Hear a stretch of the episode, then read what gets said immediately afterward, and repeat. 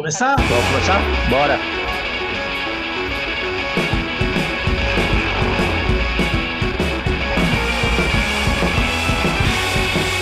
Senhoras e senhores, sejam bem-vindos a mais um episódio do Guardiões Perdidos. E aqui comigo, Fernando Carvalho. A Ed. E Marcelo Manaro. Eu sou o Rafael Luque e hoje a gente A gente tá aqui porque os vizinhos é Estamos- surdo, tem que ouvir estamos- altas coisas. Estamos ao vivo? Apresenta aí, Boa Luke, depois eu- noite, senhoras e senhores. Estamos ao vivo mais uma vez aqui nessa noite de sábado para mais um episódio de Guardiões Perdidos. Eu sou o Rafael Luque e comigo aqui hoje o meu querido amigo Manaro, E aí, boa noite, galera. a Ed Yay, stay great. E Fernando Catinguele Carvalho.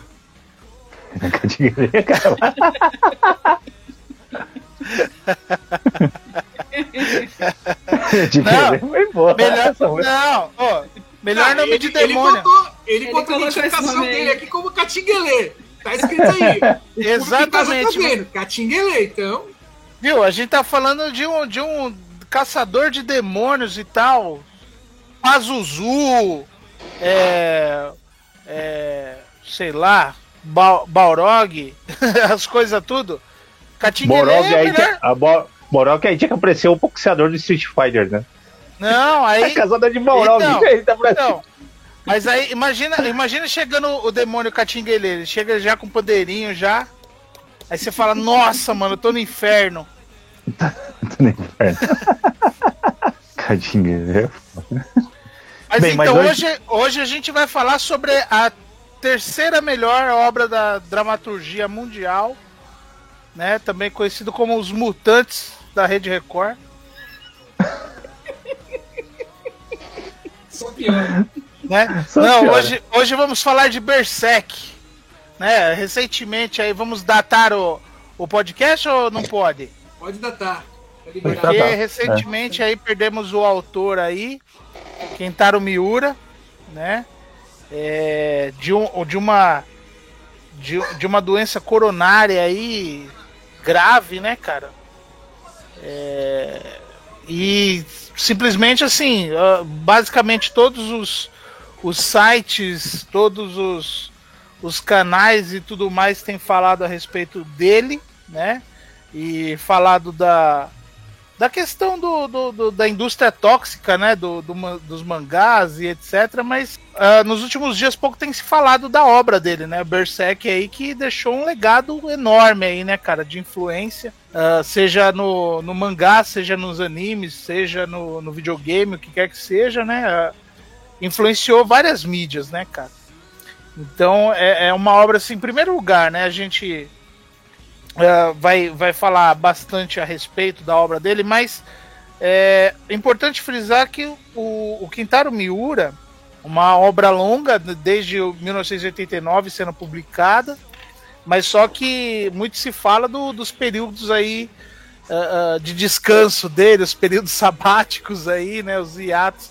ah, começou a questionar o quanto ah, a doença dele teve a ver com esses hiatos, né? E aí tem gente que falando a favor da, do, do Quintaro Miura e contra a indústria do, do mangá, o ritmo frenético de publicação e etc. Já outros já falando que não, que não é bem assim, que ele já estava vivendo bem, ele estava é, convivendo com a família bem estava cuidando da saúde. Enfim, é uma longa discussão, mas a gente vai priorizar, obviamente, a obra dele, né? É, Keitaro Miura nasceu em 1966. É, ele, ele já um, um, tale, um talento nato, né? Desde do, da escola, ele já tinha esse sonho de ser mangaka e tal. E ele começou a desenhar ali e mostrar um, um talento que, que era incomum para a idade dele, né? E ele, inclusive, a primeira primeira obra dele, assim, autoral e tal, ele começou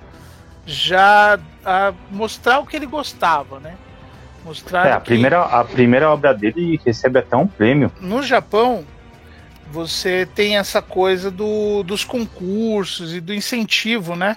dos jovens artistas e tal, uh, começar cedo, né? Uh, no caso do, do Kentaro Miura, no, é, ele seguiu um caminho um pouco diferente, porque a maior parte dos mangakas de sucesso, eles começam a, a sua carreira sendo uh, auxiliares de outros mangakas, né? Isso.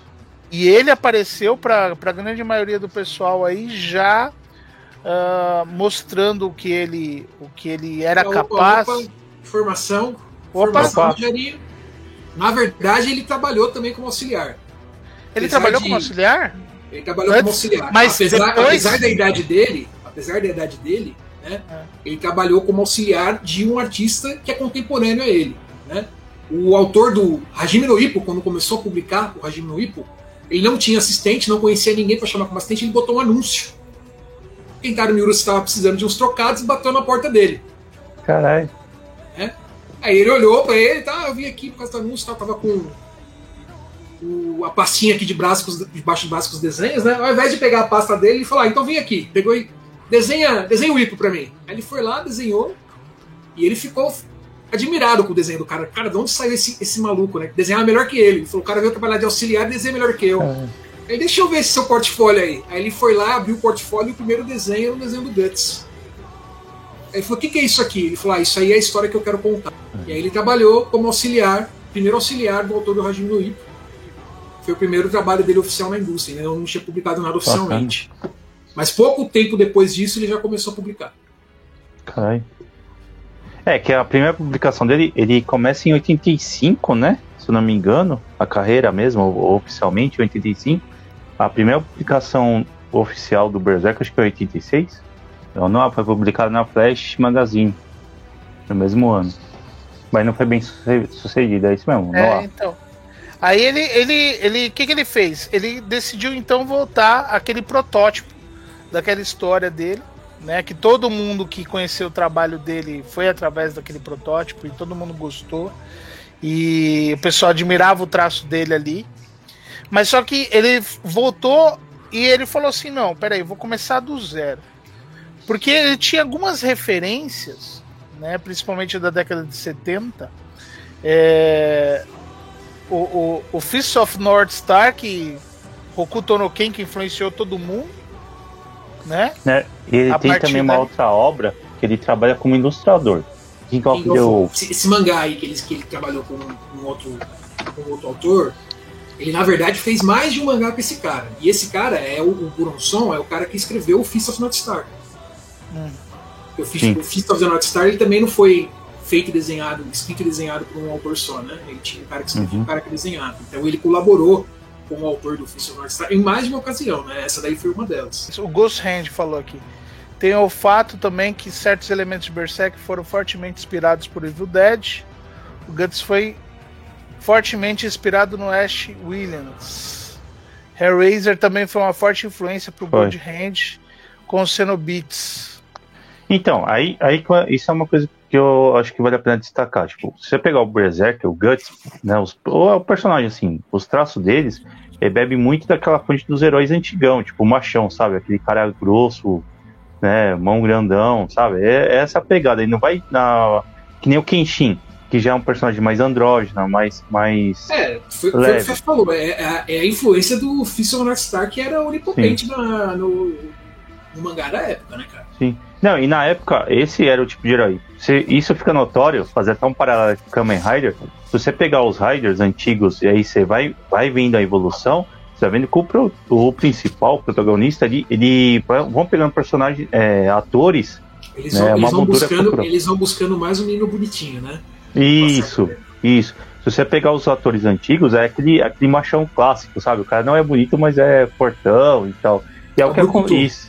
É, o Brucutu, exatamente as principais as principais influências no caso do Kentaro Miura que ele ele mesmo falou, né? É, que livro que é, Fefe? Mostra pra nós aí. As principais influências que ele relatou, né? É, Violence Jack, que era um mangá que fazia muito sucesso na década de 70. Gwyn Saga. Gwyn é um mangá, eu li, eu acho ele bem interessante. O anime eu não, eu não gostei eu não muito conheço, do final. Eu não, eu não, não, eu não conheço, não, não posso falar. Mas assim, ele é muito famoso, inclusive a autora é, faleceu há pouco tempo, faleceu quase que uns dias antes aí do, do Kentaro Oh. Miura aí. Do Gin Saga? Não sabia. É. Morreu, morreu uns dias, acho que uma semana antes, alguma coisa assim. E aí, do Gin, do Gin Saga, ele teve, ele teve spin-offs, né? da- dessa história. E aí tem um spin-off que, inclusive, a espada do Guts vem do. É legal. O principal, ele acorda sem memória e com a cabeça de leopardo. É Então, aí, aí ah, Pigmalho é o nome do- desse spin-off, né? Pigmalho. E ele também teve muita influência de shoujo. Ele gostava muito de ler shoujo. Inclusive tem um que é muito famoso que se chama Rosa de Versalhes, que todos vocês devem conhecer. Puta, cara, shoujo eu não gosto, não gostei, velho. Ele, assim, não, então, ele gostava bastante, cara. E ele gostava principalmente porque assim, ok. Eu não gosto do, é- traço, eu não gostei do traço dele. at- ele, ele, ele pegava muito assim na questão da- das tramas, porque às vezes, é, por exemplo, igual a Rosa de Versalhes, é, você vai pegar outras histórias é- é, é, de shoujo e tal, às vezes o que eles fazem? Eles é, focam no drama, focam em, na- em aprofundar a história, mas só que, tipo assim, você tem um background violento, de repente uma guerra, alguma coisa assim, mas só que ele foca no drama. Então, essa maneira deles contarem a história que atraía ele, entendeu? E ele fala isso ah, quando ele fala da inspiração. E aí entra o Evil Dead, como o, o Ghost Hand falou, né?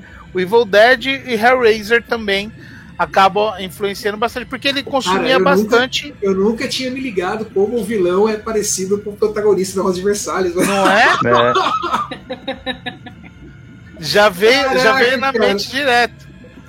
Mas é engraçado, porque assim, é- é, se você pegar o, o Rosa de Versalhes, você pegar o protagonista e tal, é, a forma que ele, que ele fala e etc., você vê muito do, do nosso antagonista aí do, do Berserk nele, né? Então, você É. não citou a principal influência, né? O quê? Que não é de uma obra de mangá. A principal influência dele é um pintor, né? Hieronymus Bosch. Né? Porque uma, da- uma das coisas mais sensacionais da obra do, do Kentaro Miura é o, é o terror corporal.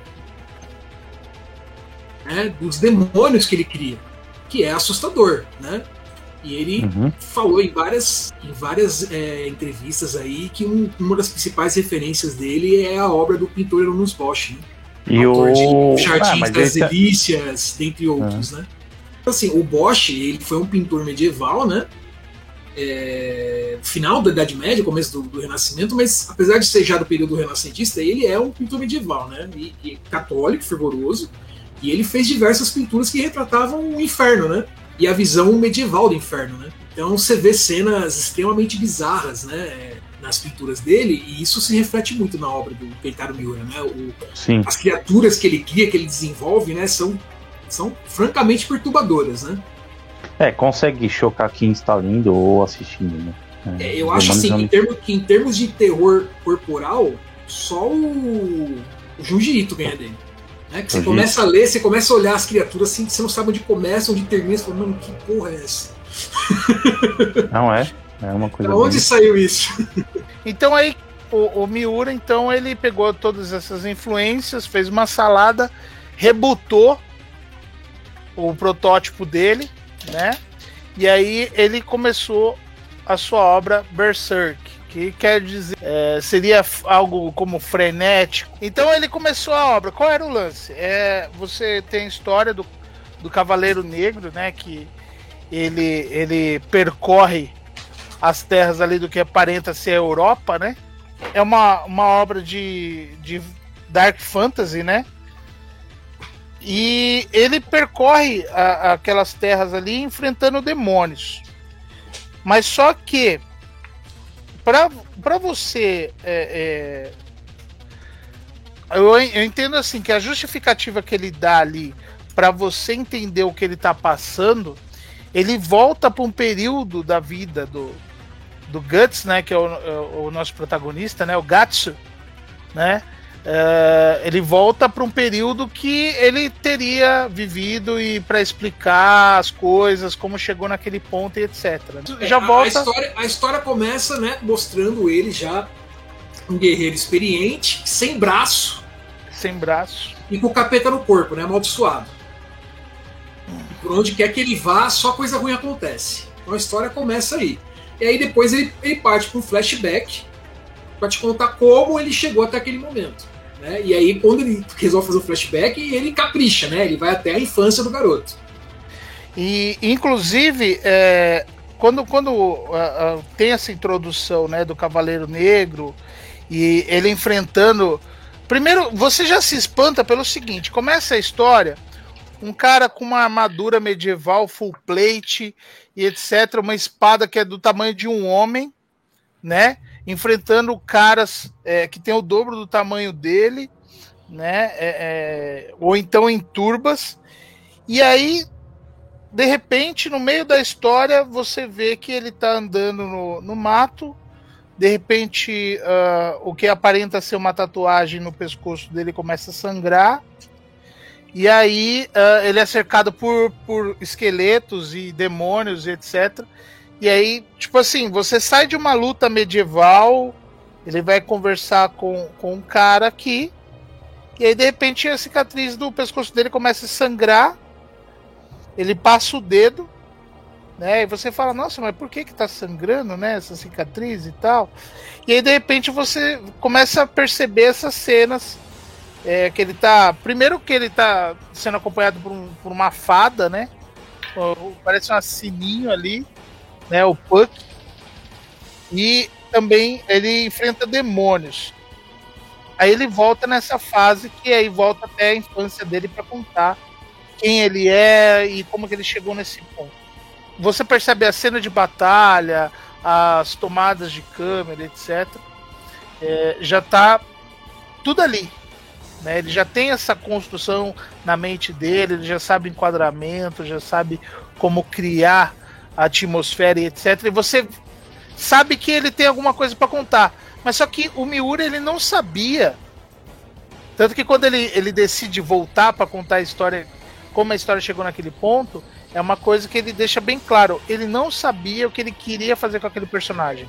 Ele queria criar um cara que caça demônios numa Europa, Dark Fantasy, etc. Mas só que não sabia para onde ir. E aí ele volta pro passado desse, desse protagonista e ele cria uma das melhores histórias de mangá que eu já li. Né, que é a fase de ouro exatamente do, do Berserk, né? Que aí vai contar a, a história dele com o bando do Falcão. É, a parte, é uma parte que eu acho bem interessante, né? Até porque começa violento, né? A violência é uma coisa que você mais vai ver no mangá. É, no anime também, vai escorrer sangue pelo mangá, você vai pegar o mangá vai ficar pingando sangue. Né? Mas eu acho, eu acho que mostra muito o. Ele desenvolve bem o relacionamento entre eles, né? Entre a casca, entre o principal e o antagonista, né? O interesse amoroso dos dois. Né? Se é que pode colocar assim. E é. esses três. Esses, essa, esse triângulo, né? Vamos dizer assim. Ele desenvolve muito bem e você compra a ideia dele. Não, já eu, começa. Eu, eu, normalmente, eu normalmente não gosto de história contada em flashback, cara. Eu normalmente acho um saco. Um saco, né? É, mas Berserk com certeza é uma, é uma exceção, né? Porque o flashback, o flashback dele é contado, é muito bem estruturado, né? A história é contada muito bem. E, e eu acho interessante também que se ele tivesse começado. E é um dos poucos casos em que eu acho que o flashback se justifica. Por que eu não gosto do flashback? Porque o flashback, essencialmente, você tá falando, ó, oh, a história vai ficar boa. Você apenas precisa aguentar agora essa parte mais lenta no começo, tá? Então eu vou te dar uma amostra grátis aqui do que vai vir no futuro para te manter interessado. É essa a impressão que eu tenho normalmente quando a história começa a ser contada assim, né? É, mas no caso do, do, do, do Berserk já é uma outra situação, né? Você vê o cara destruído, um cara amaldiçoado, ferrado, na, no pior dos momentos, né? E aí ele te mostra como aquele cara chega naquele ponto, né? Então é um flashback da desgraça, vamos por assim dizer. Não, é, é interessante assim que uh, já começa mostrando que, tipo assim, a vida do Guts nunca foi fácil, né, cara? Ele começa com o nascimento dele de um cadáver enforcado na, no campo de batalha que é encontrado por um grupo de mercenários, né? E simplesmente é levado lá, é dado para uma mulher criar lá, né? No, no grupo de mercenários. E ele é criado ali e já instruído a lutar e etc, né? Desde cedo. Aí começa a, a, a desgraceira, né, cara? Porque assim. E aí, de repente, já explode minha cabeça, minha cara, meu fígado, meu esôfago, vai tudo pro saco, porque, tipo, meu, uma das cenas mais fortes que tem no mangá já é logo no começo, né, cara? Que ele sofre violência sexual. É, na, infância, né, cara? E de um dos companheiros dele ali, daquele grupo ali de, de mercenários ali. É, o cara é gigantesco e tal. E, e eu acho interessante isso, porque é, como eu gosto muito de Berserk, então eu acabei lendo um monte de coisa paralela, né? A Berserk, né? A filosofia de Berserk, é Berserk, não sei o que. Tem um monte de matéria na internet, tem um monte de coisa, né? E tipo, é, é, você vê, por exemplo, aquela figura gigantesca. É, com, com feições negras, mas só que, tipo assim, aquela figura gigantesca, é, até grotesca e tal, tem muito a ver com a visão que o Guts tem da, daquela, daquela pessoa, né, cara? Porque, tipo assim, é, ele é criança e ele tá sendo violentado por um cara mais velho do, do grupo e tal. Então, ele não necessariamente ele representa mesmo aquela figura. Né? Não necessariamente ele precisa ter aquela figura, mas se parar pra pensar é, é, numa criança naquela situação, é como ela viria. Né? É, e aí, tipo, isso daí acaba moldando é, o caráter dele, né? Porque ele basicamente é a, a, um apadrinhado do líder daquele bando, né? É, ele sofre essa violência e tudo isso, assim, você fala, meu, é, que para onde que isso vai levar, né? É, simplesmente é o que força ele, ainda pequeno, né, levantar uma espada de um adulto. Isso daí vai moldar tipo, todo modo que ele luta, como ele enfrenta e etc. Né? Tipo assim, até isso é uma das características do trabalho do Miura. É, tudo que acontece no mangá, ele induz você a pensar que se é uma história de vingança, por conta das consequências das coisas que acontecem, né? Mas só que a, a história ela vai se mostrando que ela é muito mais profunda do que isso. Ela é uma história de, de companheirismo, de cuidado, né? Do quantas outras pessoas importam para você, é, fugindo completamente dessa coisa da vingança, né? Eu Porque... acho que, que ela é muito mais uma história sobre sobrevivência, né? É, eu acho que é mais sobrevivência. Muito mais uma história sobre sobrevivência, porque então... trauma, né? as pessoas que sofrem trauma, elas precisam encontrar um motivo para sobreviver. E muitas vezes é difícil. Né? Uma pessoa que às vezes sofre um determinado trauma onde ela não tem razões para continuar vivendo. Né? Viver é doloroso, né? então por que continuar vivendo? E a pessoa precisa encontrar uma razão para viver. E você tem diversos personagens no Berserk que sofrem muito trauma. Né? Eu acho que isso fica bem claro naquela cena em que ele, em que ele mata os lobos, né, em que você vê ali a desesperança, em que você vê claramente que ele tem um momento ali que ele claramente desiste de viver, né, tipo, só esperando a morte chegar. E mesmo assim ele vai lá e continua, luta e sobrevive. Né. É, eu acho que, que isso demonstra um pouco esse tema de sobrevivência, né, e é algo que permeia a história, não apenas por conta do Guts, mas os outros personagens também. Então, é, é, mas assim, você pega essa questão da sobrevivência, se você pega no, no no fator humano da coisa, né? Porque uh, é, é tratado vários traumas de várias pessoas, né? É tocado em, em, assuntos delicados ali, inclusive assim, tipo, meu, é um, é um mangá que ele, ele é pesado a gente fala muito da, da violência, né, dele e tal, sanguinolência, da forma que é mostrado os demônios, etc. Mas assim, a parte mais pesada não é isso, né? A parte, a parte divertida é você ver ele fatiando os demônios lá e, e tacando foda-se. A parte pesada é a parte emocional. Ah, sim, a parte psicológica né? A parte psicológica. Mas só que eu vejo uh, como uma, uma história mais uh, humana e etc. Porque assim, você vê que isso fica tudo de pano de fundo nas relações humanas que ele tem ali. Porque uh, principalmente na fase do, do Cavaleiro Negro, é, ele, em todo momento ele é arrastado para longe da própria humanidade, né? Todo momento acontece algo, ele enfrenta o inimigo, ele vê alguma cena, é, ele enfrenta algum demônio, ele sempre acontece alguma coisa que vai fazê-lo né, ir se afastando dessa humanidade. É, né, e, ele, e, ele, e, ele, mesmo muitas vezes toma atitudes grotescas, né? Sim, logo, mas logo só que. Primeiro, logo na primeira edição isso fica claro, né? Quando ele vai lá e pratica o coito com um demônio, sabendo que é um demônio, pra eviscerar o demônio durante o coito. Mano. Sabe, sabe que o, isso tem uma cena bem parecida no Conan, né? Mas o Conan não sabia que era um demônio.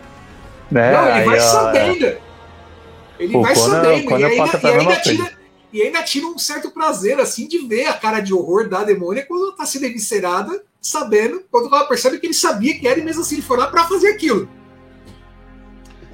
Mas, mas aí que tá o, o negócio, cara, porque assim, é, apesar de tudo isso afastando ele dessa humanidade e etc., é, você vê que ele se cerca de pessoas e se cerca de relações e ele tem uma visão é, até inocente, infantil, né, da, dessas relações aí, porque a, a, a, partir do momento daquela da parte ali do, do Cavaleiro Negro, quando retorna, já volta da fase de ouro e tal, é, ele se junta, ele se alia com pessoas ali que ele se importa, mesmo que ele, ele queira demonstrar que não, né? E, e, é muito trabalhado essas relações humanas ali. Inclusive, você vê o amadurecimento dos personagens, essa, essa, essa questão de você se importar com as pessoas e você dar o. Eu acho que, por exemplo, um. Agora eu vou falar, todo mundo vai falar, nossa, você não gosta nada de Berserk, porque o meu personagem favorito, favorito ali, é o Sérpico. Eu acho que ele é o que tem um maior crescimento é, em termos de, de, personalidade ali é o Sérpico. Né? Porque ele sai de um simples serviçal, ele vai avançando, ele, ele mostra o, o, o, como, ele, como ele enxerga todas as pessoas ali, inclusive quando tem a luta dele com Guts, que é maravilhosa, né? Que você vê a brutalidade pura contra a delicadeza, né? Porque ele é, ele é delicado até nos seus ataques, né, cara? E tudo mais. Então, é, é, é, é, um, é um personagem, assim, maravilhoso, né, cara?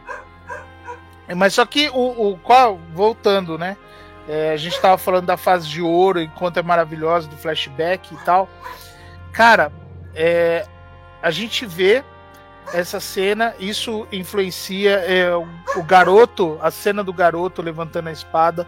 Isso vai mostrar pra gente todo o caminho que ele vai percorrer, né, as violências que ele vai sofrer.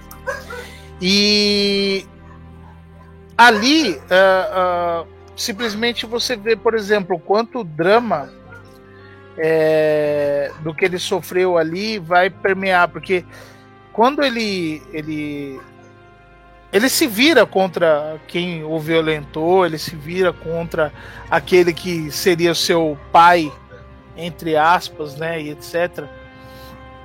É, e isso vai, vai, vai assombrar ele durante toda a sua vida, né, cara?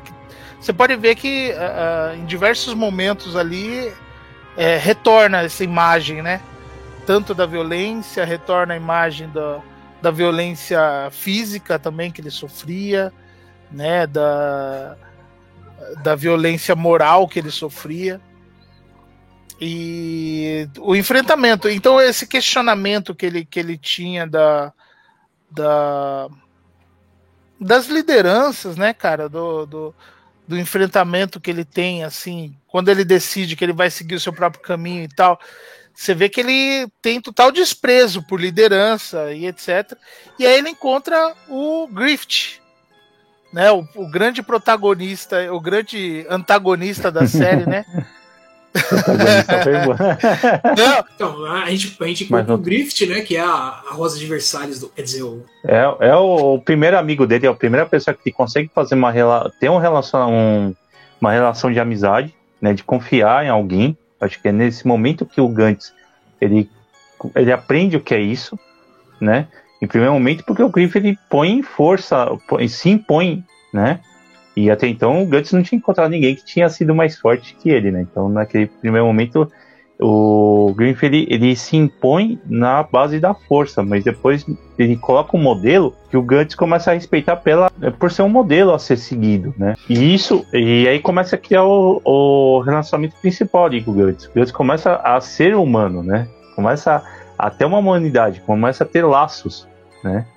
Até que ele faz com a casca, no momento a casca também não. Eles têm um, um certo desentendimento, né? Eles não se gostam ali logo em primeiro momento, mas eles é, começam a confiar, né, no campo de batalha. Não, ele tem um. Existe um triângulo amoroso ali, né? Que a Casca é apaixonada pelo Grift, né? Ele é apaixonado pela, pela, Casca e o Grift é aparentemente apaixonado pelo Guts. É. e o então, Guts, na verdade, na verdade, eu tenho minhas dúvidas. O Guts, na verdade, acho que ele em cima. Ele, ele tá indeciso ali é, de quem que ele gosta. Tem, um, tem uns, uns nuances homoeróticos, assim, que são bem bem sutis, assim, né? Nunca fica muito claro exatamente se o, Guts retribui ou não, se o Griffith realmente gosta dele ou não, ou se tá só brincando com ele, vamos por assim dizer. Nunca, as coisas, as coisas ficam sempre muito ambíguas nessa, nessa relação. Mas de qualquer forma, é, Yuri trabalha muito bem essa construção de, de um relacionamento, né? A construção de uma, uma, relação de confiança, né? O, aquele grupo ele passa a ser realmente a família do Guts, né? É, você vê que ele se importa e gosta daquelas pessoas e e o sentimento aparentemente é mútuo para quase todo mundo, né? Apenas para a gente descobrir posteriormente que o Griffith é um filho da puta de um nível né, de proporções assim épicas, né? Então, eu acho que. Então, aí, aí é a minha opinião. Eu acho que o, o Griffith não é, ele se torna. Entendeu? Ele não, ele não, ele não tem noção do, do poder. Acho que aquilo vai desenvolvendo, sabe? Ele vai pegando conhecimento e fala, puta, eu tenho isso em minhas mãos. Ah, foda-se, vou fazer. Sei. Sei, não sei. Acho, não sei. Mas acho que, acho que no primeiro momento. Ele, ele não é um filho da puta direto. Não, não ele, e, eu a, acho, e a intenção eu acho, dele. Eu acho, eu acho é que boa. ninguém descobre. Eu acho que ninguém descobre que pode fazer um pacto com o capeta e simplesmente diz, ah, foda-se, vambora. Não, mas eu, acho que, eu mas acho que a pessoa já tem que ter um nível de filha da putice muito alto para resolver fazer um negócio desse. É, mas assim, mas eu acho que talvez ele pense assim, ah, vou pegar poder para melhorar as coisas né? Vou conseguir fazer, vou conseguir fazer mal. Não, mas é que né? todo, tipo, todo as intenções do inferno tá cheia, entendeu? Todo tirano precisa sempre a mesma coisa, né? Não, eu tô só tomando poder aqui para poder consertar as coisas. Ah, sim, sim. Mas é o que eu falo, de boas intenções do inferno tá cheia. Precisamos impedir, precisamos impedir a, a invasão comunista, deixa eu resolver as coisas aqui. O bagulho é o seguinte, mano. O cara metido... mortos depois, a gente conversa. É. O cara metido a galã da banca, você nunca deve confiar, tá ligado? É, também tem isso. isso é verdade. Colo... Coloca a galera metida a galã, mano. Não vale, não vale nada, certeza. Não, que eu então, ia falar, eu ia assim. falar do ah, grupo ah, do, do Facebook, mano. Que tem um grupo é. do Facebook do Berserk, cara, que lá o grande conflito é é, o Griffith é o protagonista ou não. o pessoal vê ele como herói. Aí, tipo, tem a galera que é contra. Aí fala, não, vocês estão loucos! E tal, não sei o que. E aí, aí vem ó, a turba pro Griffith, cara. Os Griffith Minions, cara. Nossa, você tem que ver o que é aquele grupo, mano. É, não, que a gente tava falando. Então, o Manaro tava, tava... o Manaro tava justamente defendendo o Griffith, dizendo que não, Faz não sentido que ele fez. Temos um Griffith Minion Pra mim ele é um filho da puta, mas eu acho que ele não é um filho da puta desde o início. Ele se torna um filho da puta. Essa, Mano, essa é a minha nunca, teoria. Nunca relativize o filho da puta. Nunca relativize o filho da não, puta. Não, eu tô falando que é um filho da puta, Ponto. mas eu acho, que, eu acho que ele começa. Ele não começa um filho Ponto. da puta, mas se torna Bolsonaro um filho da puta. Bolsonaro cloroquina ou Bolsonaro super pop? Sabe? É a mesma coisa que você falar, Stalin, grande líder comunista. Não, Stalin foi um filho da puta. Ponto. Sim. Acabou. Não tem nada a ver. não tô desmerecendo a União Soviética por causa dele. Ele foi um filho da puta. Ponto. Matou os amigos. Kim matou a população. Resta nadinha. Desacreditou na ciência e fez a galera morrer de fome. Filha da puta. Ponto. Não tem relativização. Sim. Ah, mas ele fez isso. Não, não. Filha da puta. Acabou. Ponto. Acabou. É. É, não, mas é não. Não, não. Mas eu não tô falando que o não é um, não é um filho da puta. Não é isso. Eu só acho que ele não começa um filho da puta, ele se torna um filho da puta. É isso que, é isso que eu tô falando. Não, é o caminho. Eu acho Eu que ele fica pior. Revela. Não, Eu acho que ele só Eu, eu também acho que ele só se revela. É isso que eu ia falar. Eu acho que ele se revela. Não, não sei. Eu não sei, eu tenho essa dúvida ainda. Não, Eu não, acho, lembra- eu não acho que tem um lance do, do bom selvagem ali, que é a sociedade que, que corrompe ele, não, cara. Não acho. Não, eu acho não que ele. sei. Aquele sorrisinho de. É o, é o que o Fef falou, mano. O de galã da banca. Aquele sorrisinho de galã dele, torto, lá, não, não me convenceu em nenhum momento. Não, Tipo, não ele, é sei, eu perfeito, tenho- ele é perfeito demais, sabe? Não, só lembrando que. Ah, não sei. Sempre Ainda, aparece uma pessoa. Sempre que aparece É, qualquer. Pessoa, então nem se fala. Mas se aparecer um personagem que é perfeito demais, você já desconfia, porque ninguém é tão perfeito assim sem estar fingindo. Ah. Não, e, Essa e, que é a questão. e Quer ver, quer ver um começo- exemplo disso? Quer ver um exemplo disso? Olhe para os seus chefes. Vai me dizer que você nunca teve aquele, aquele chefe que se veste bem, que fala bem, que é amigo de todo mundo. E que Não já te do grandão depois.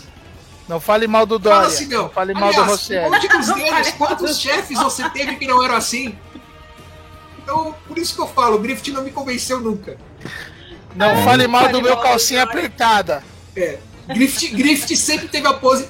O, Griffith, cara, se o Griffith existisse aqui no nosso mundo hoje, ele ia usar sapatênis e usar calça apertada igual o Dória. E assim.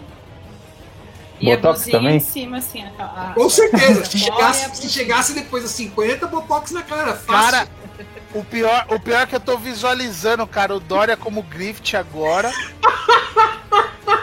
Você vai ter que fazer um Photoshop disso depois Nossa, que colocar mano. na capa do, do O programa. Bolsonaro, o Bolsonaro é aquele rei assim, ó, que põe a mão no ombro assim do Griffith assim, ó. Já passei o Pix.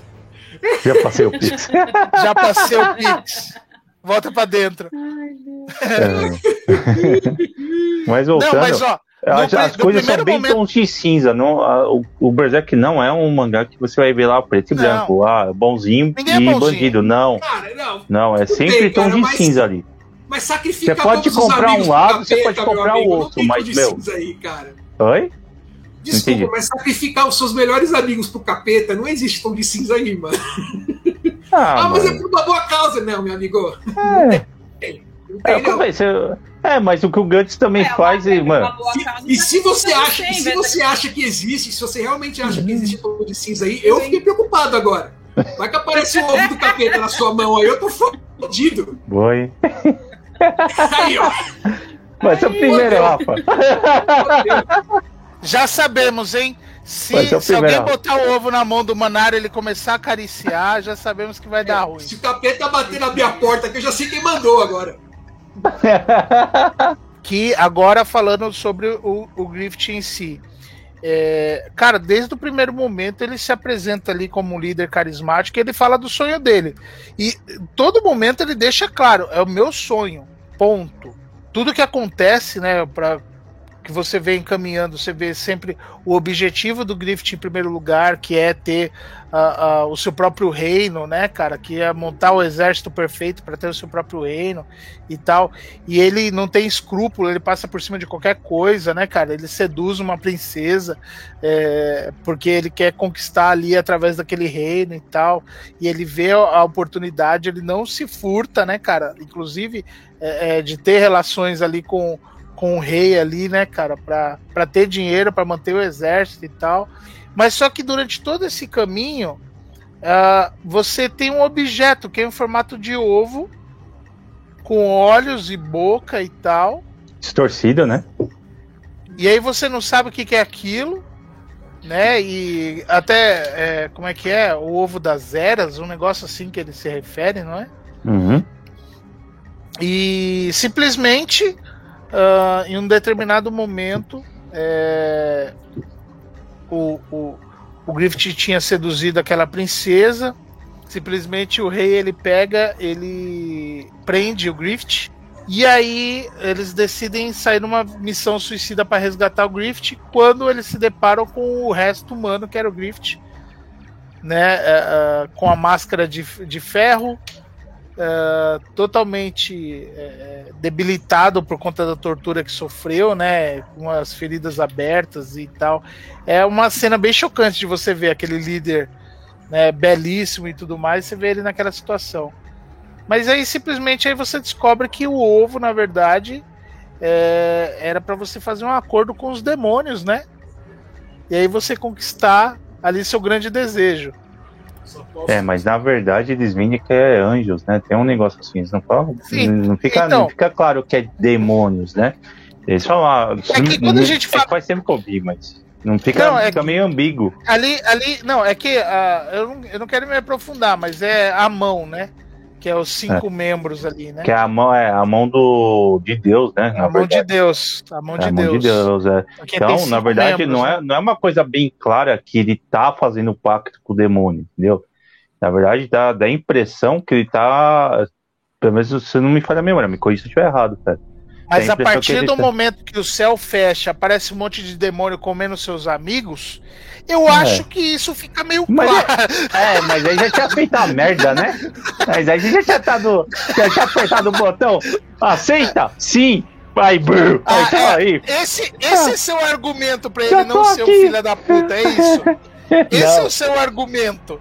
não. Que ele apertou o botão, aí apareceu um monte de demônio matando, estuprando Então, geral. então, assim, de- deixa, deixa eu entender. Se fosse pra sacrificar todos os seus amigos para Deus, aí tava tudo certo, então. Não, mas ó, desde aquela cosmologia não era isso? Meu Não amigo, sei como que é. Não importa Ele se sabe tá sacrificando pra Peraí, Deus ou pro demônio. peraí, peraí, É calma aí, humano. calma aí, calma aí. melhores Tudo amigos, bem. mano. Não tem dessa. Tudo bem, peraí. Então, peraí. Às vezes pode Mas ser um ele sabia teste. que a, a questão é, ele sabia que ia ser sacri- os amigos iam ser sacrificados? Isso no mangá não fica claro. Em nenhum momento fala, ó, ó, eu vou sacrificar meus amigos, você me dá o poder, ó. Eu te dar poder, você tem que, eu vou comer todos os seus amigos. Não fica Você claro. tem que lembrar, você tem que lembrar que nessa parte o Griffith ele tá, além de todo fudido, ele tá sem língua.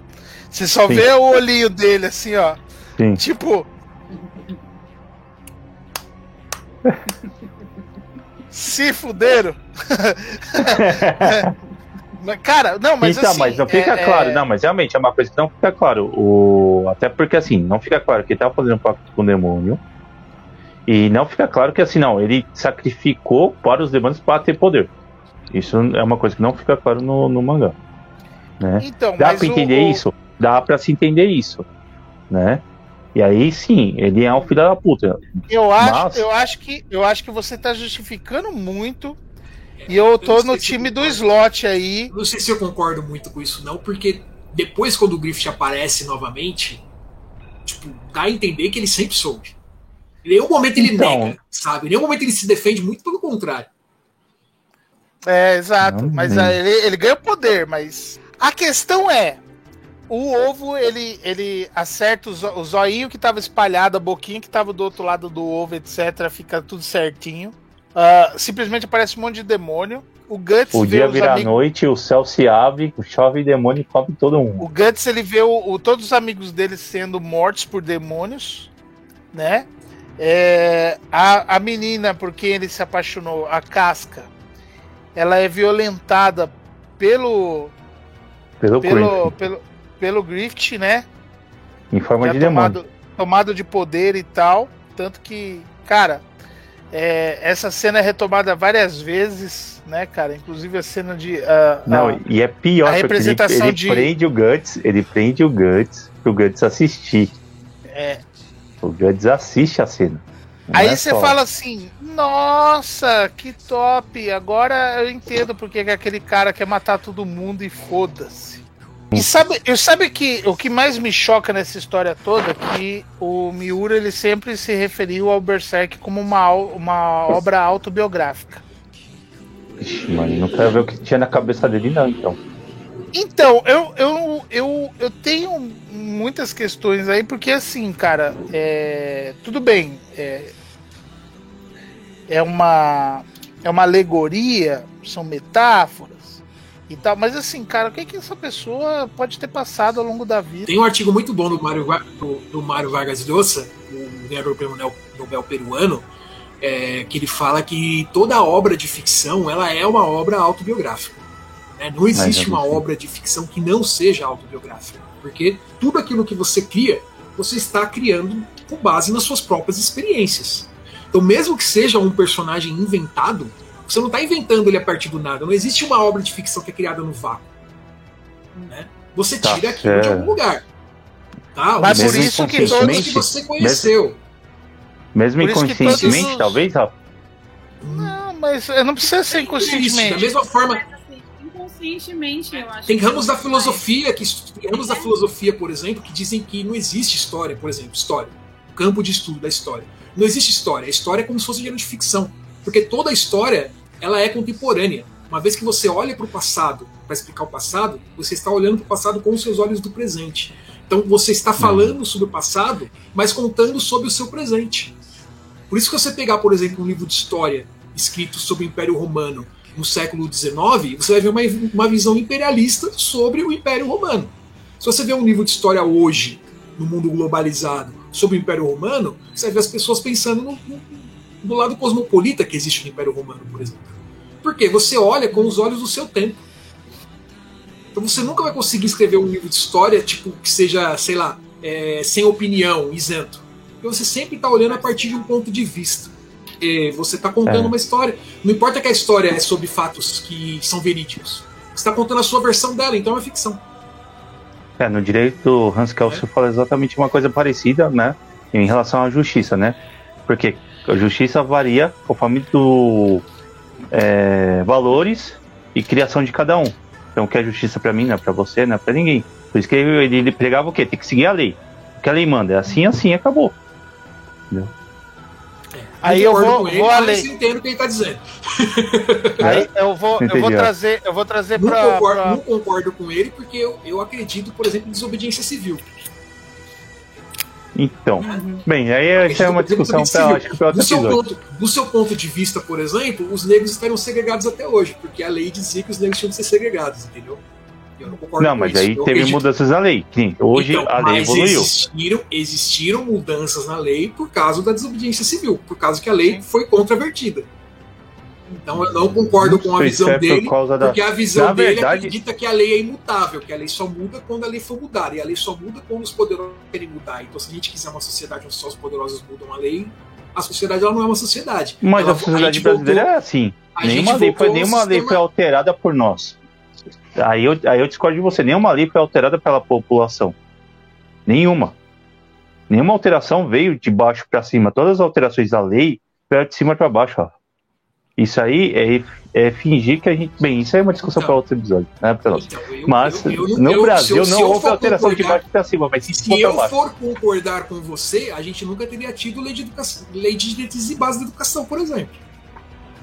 Tá. Né? Mas isso aí é A lei, a, lei, a lei demora para ser mudada? Demora. A primeira lei de educação no Brasil, ela demorou acho que quase 40 anos para ser assinada. 40 anos de ativismo intenso para ela ser assinada, mas eventualmente ela foi assinada. Bem. 40 não, 30. É dos anos 30 que começa o movimento da escola nova, é só nos anos 60 que a gente vai ter a primeira, a primeira lei de diretrizes e base da educação. 30 anos de ativismo para ser mudada. Mas tudo bem que logo em seguida ela foi arquivada porque os militares tomaram o poder, né? Mas enfim, problemas aí da nossa É. querida, querida história. Mas Tá, ela mudou. mas- Então, assim, é, eu concordo com você que a mudança aqui ainda demora mais para chegar. Mas dizer que ela é imutável, eu não. Não, se nenhuma lei é lei fosse imutável. realmente imutável. Não, nenhuma lei é tido- imutável porque a A gente não sociedade teria muda. tido. Então, Os a gente valores teria da tido sociedade redemocratização, por Nenhuma- exemplo. Você acha que a redemocratização teria acontecido se não tivesse pressão da população? Por exemplo? Vamos, Essa- vamos conversar, isso é outro episódio. Primeiro- isso é outro episódio. primeiro- vamos voltar pro Mas enfim, Mário Não. Não existe uma obra que não seja autobiográfica. A questão do Berserk, o que choca, eu acho, quando a gente pensa nisso, né, é quando ele trata de temas pesados como estupro, violência na infância, abuso. São temas muito pesados, né? Eu acho que o Fef tá querendo dizer que, que vida que vida que esse cara teve. Será que ele foi abusado quando era criança? Ah, não, foi o que eu falei, não, não talvez queria, esteja- não quero nem pensar o que que, que tava na cabeça dele real. que o FEF, que o FEF esteja ensinando. Pode ser que sim, pode ser que não.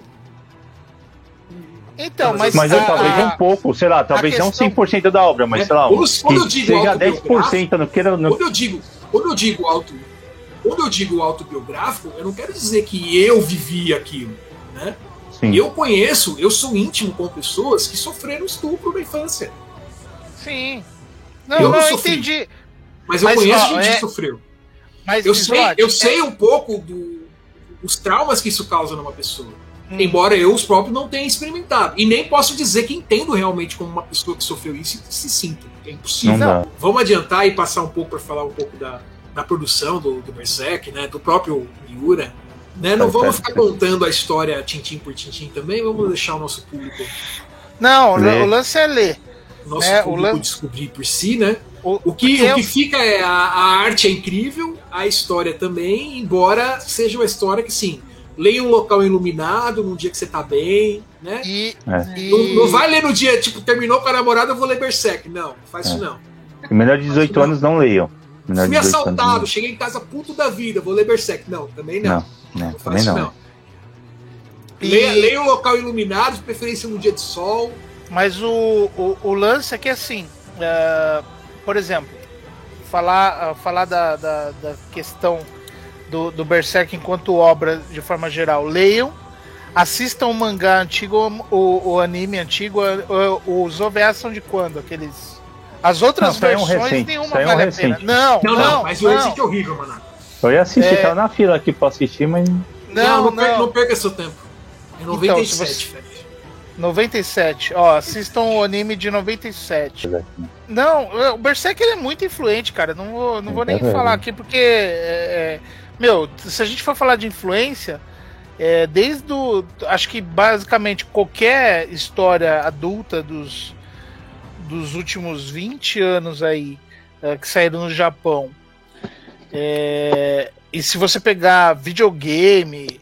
A, a série Souls, por exemplo, que o pessoal ama, né, cara? É, é Berserk puro, cara. Né? Numa história de Viking não tem como ser diferente. A violência ser o tema. É o, é o tema central. Né? A conquista de terras, porque eles não têm onde plantar e etc. Meu, tudo isso é, atrai a violência. No Vagabonds, é a história de, de samurais em tempos de paz e que ah, ser samurai era mais uma questão de status social do que outra coisa. Né? E você tem um cara que, que luta para ter um reconhecimento e etc. E no meio da, da coisa toda, isso daí muda. Não tem como a violência não ser o tema central.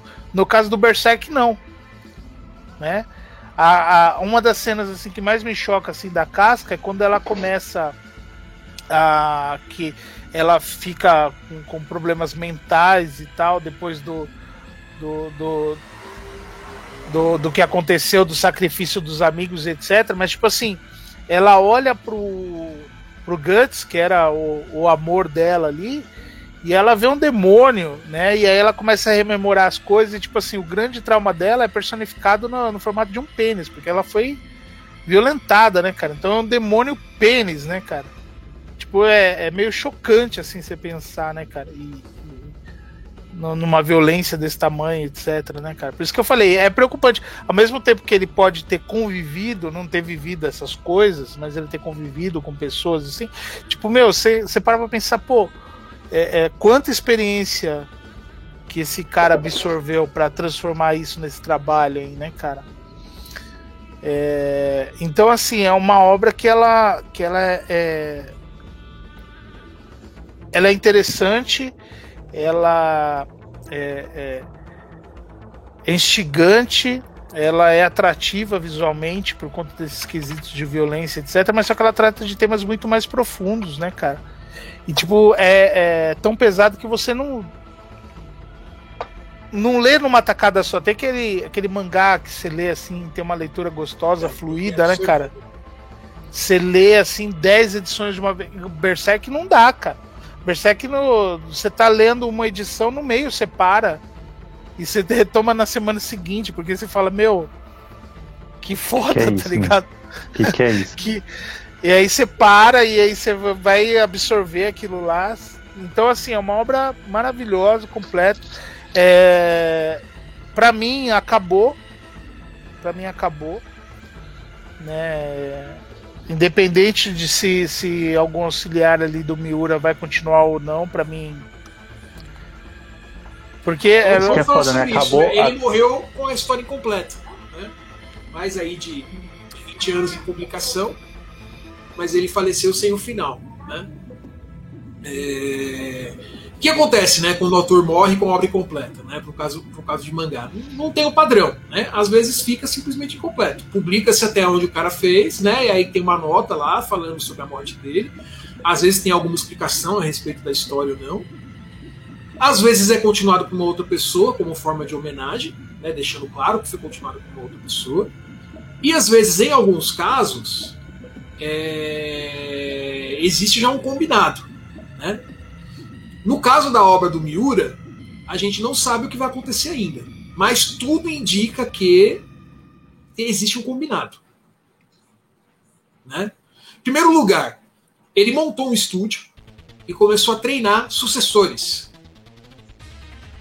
Né? Ele disse isso, né, que estava treinando os sucessores dele. Tanto que ele começou a publicar um outro mangá que era desenhado e produzido pelos sucessores dele, ele só supervisionava.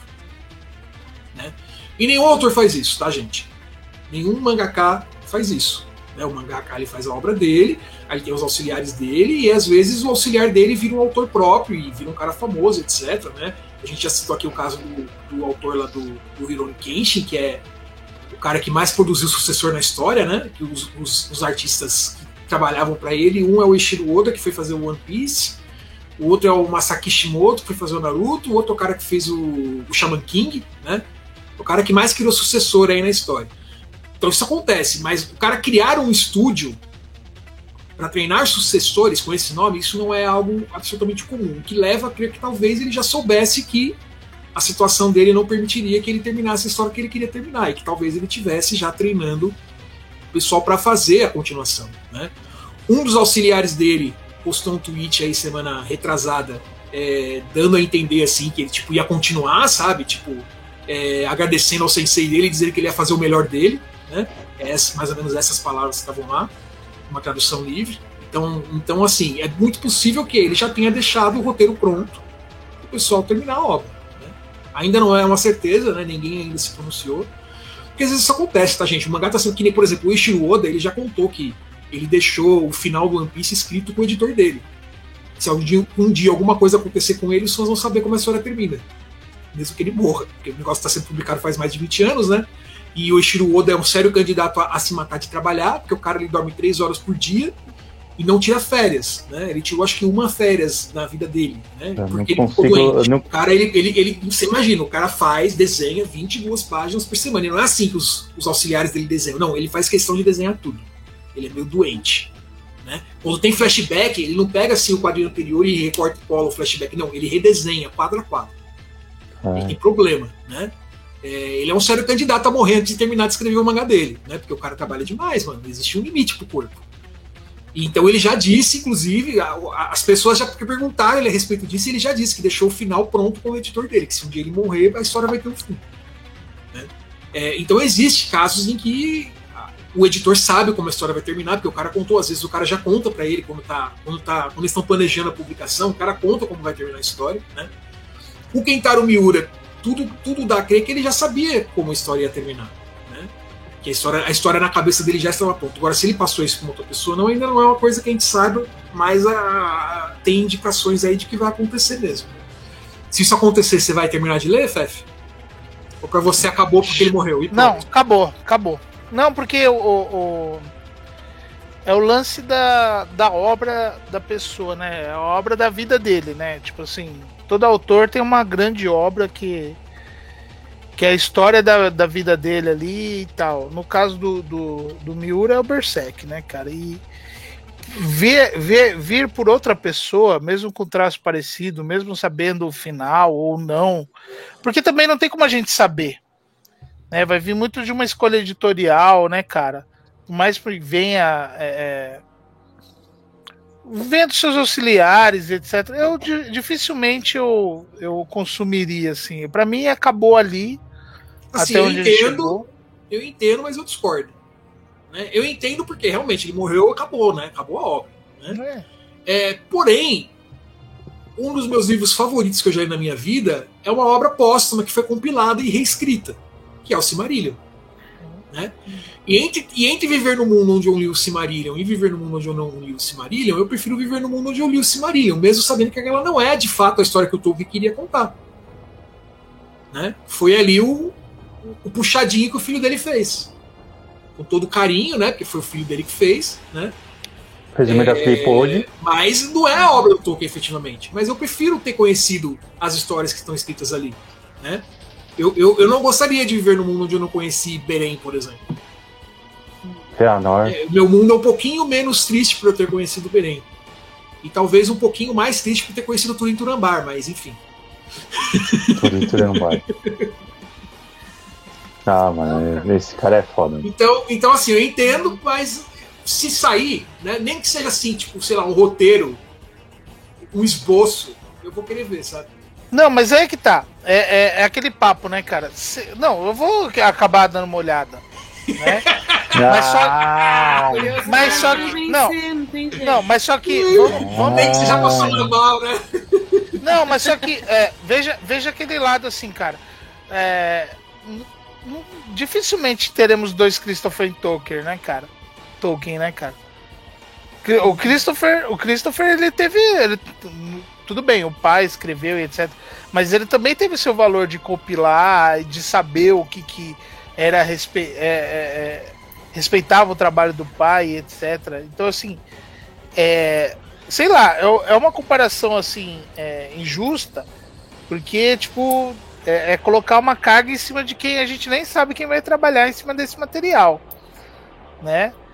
E aí pode ser que seja um- uma grande, uma grande coisa uma- ou uma grande bucha. Por exemplo, é, você, já que a gente tá falando de mangá, é, e aí você citou a questão do Naruto. Boruto é um dos maiores erros que já aconteceram na história da humanidade. a gente já falou disso. O, pra mim, Mas, mas tem gente que tá adorando essa fase agora, a última aqui, tem gente que tá adorando. Ah, odiou no começo e tem gente que tá adorando. Mas eu, tipo assim, é, eu comecei. Uma das belezas do mangá, na minha opinião, em relação aos quadrinhos americanos, é que o mangá terminam. normalmente ele tem começo, meio e fim, exatamente, Ed. Eles terminam. né? A história Termina. tem um final. Né? Concluir uma história é importante. Você pegar Homem-Aranha, por exemplo, que está sendo publicado desde, desde a década de 60, já são aí 60 anos de publicação, você vai ter arcos que são muito bons, você vai ter histórias que. Né? É muito difícil você ficar escrevendo um personagem por muito tempo. E isso vale pro mangá da mesma forma. Né? É- ele- ele- eu acho que o, o Masaki Kishimoto ele quis tirar a lei de pedra, entendeu? Eu acho que essa continuação não deveria existir. Ou, quer dizer, não que essa continuação deveria existir, mas. É, não tem problema ele querer fazer uma continuação, mas essa continuação que ele resolveu fazer não, rolou. É, foi caça-níquel. É. Foi Ele, tentou ele, ele terminou transformando o Naruto, o Naruto Jesus, né? E aí depois que o Naruto virou Naruto Jesus, como é que você faz pra tipo, a história continuar? Que, que, que oponente você vai colocar pra, pra atrapalhar o Naruto Jesus, entendeu? Fica difícil, cara. Se vocês quiserem saber mais, ouçam o episódio Por que, que o Fefe é Por naruteiro. que, que o Fefe é naruteiro, exatamente. É. A gente discutiu gente todos esses entra toda nessa tópicos lá. discussão aí. Mas assim, aí, né, é, eu acho, Mas enfim, eu vamos, acho encer- vamos encerrar então? Vamos. Tem coisa pra aí. caramba pra falar. é, mas assim, a gente nem falou do, do, dos hominhos, a gente nem falou dos games, a gente tem muito material aí.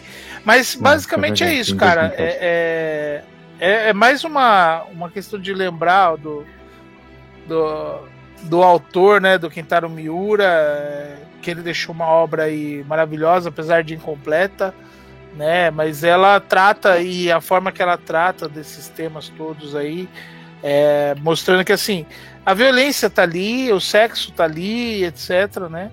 É, mas não é isso que torna a obra uma obra adulta, né, cara?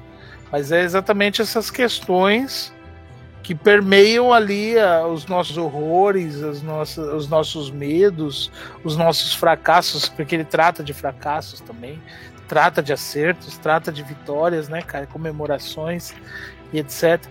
E tipo, é, é, ele foge daquele padrãozinho assim, né, de mangá para ser adulto tem que ser violento, né, ou ter sexo ou ter os dois, né, cara.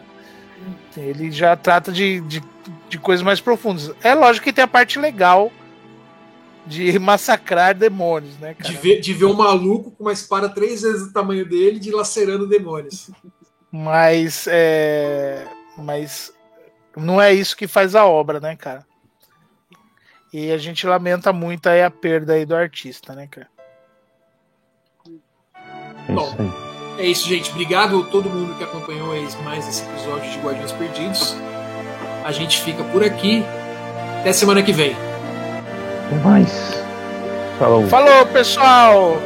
Escutem Swing Maroto.